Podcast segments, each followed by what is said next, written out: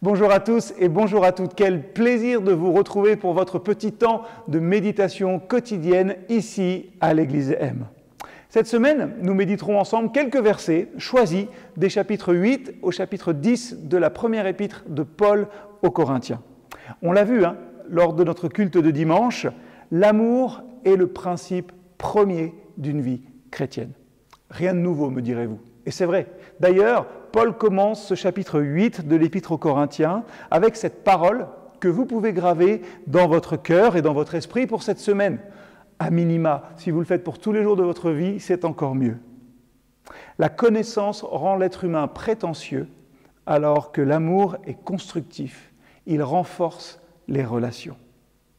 Il s'agit évidemment pas, hein, ici pour Paul, de dire laissez votre intelligence à la porte de l'Église. Hein. Il ne demande pas de faire cesser toute notre activité cérébrale quand on vient louer le Seigneur. Mais il nous dit de faire attention finalement à ce que nous voulons devenir, individuellement, en Église aussi, et bien au-delà, hein, dans toute notre vie.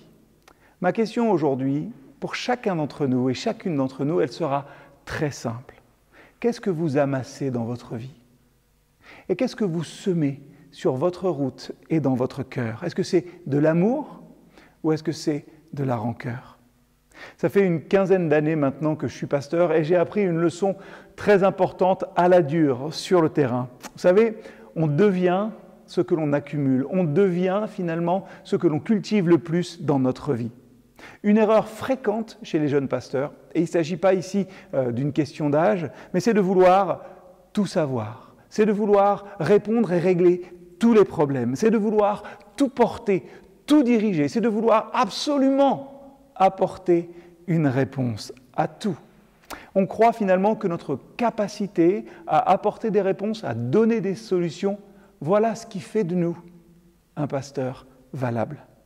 Or, je suis de plus en plus convaincu, hein, et ce pour moi comme pour chacun d'entre vous, que le développement de notre être profond est bien plus important que notre capacité à apporter des réponses, que le développement de notre être individuellement et en Église est bien plus important que tout ce que l'on peut faire.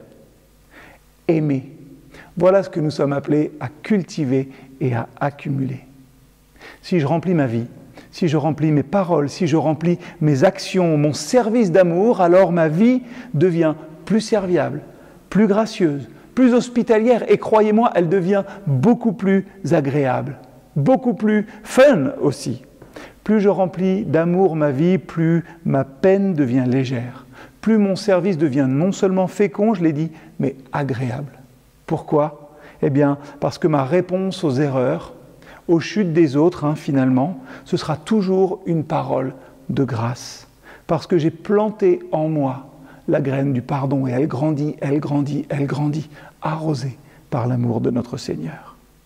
La connaissance rend l'être humain prétentieux, tandis que l'amour est constructif, il renforce les relations.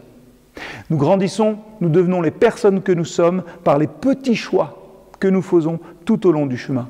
Planter du pardon, planter de l'amour, planter euh, de la grâce comme si votre sac de petites graines n'allait jamais s'épuiser. Ainsi, si vous faites cela, vous ne manquerez, vous non plus, jamais d'amour dans votre vie. Alors cette semaine, qu'allez-vous planter dans votre cœur et dans la vie de ceux qui vous entourent?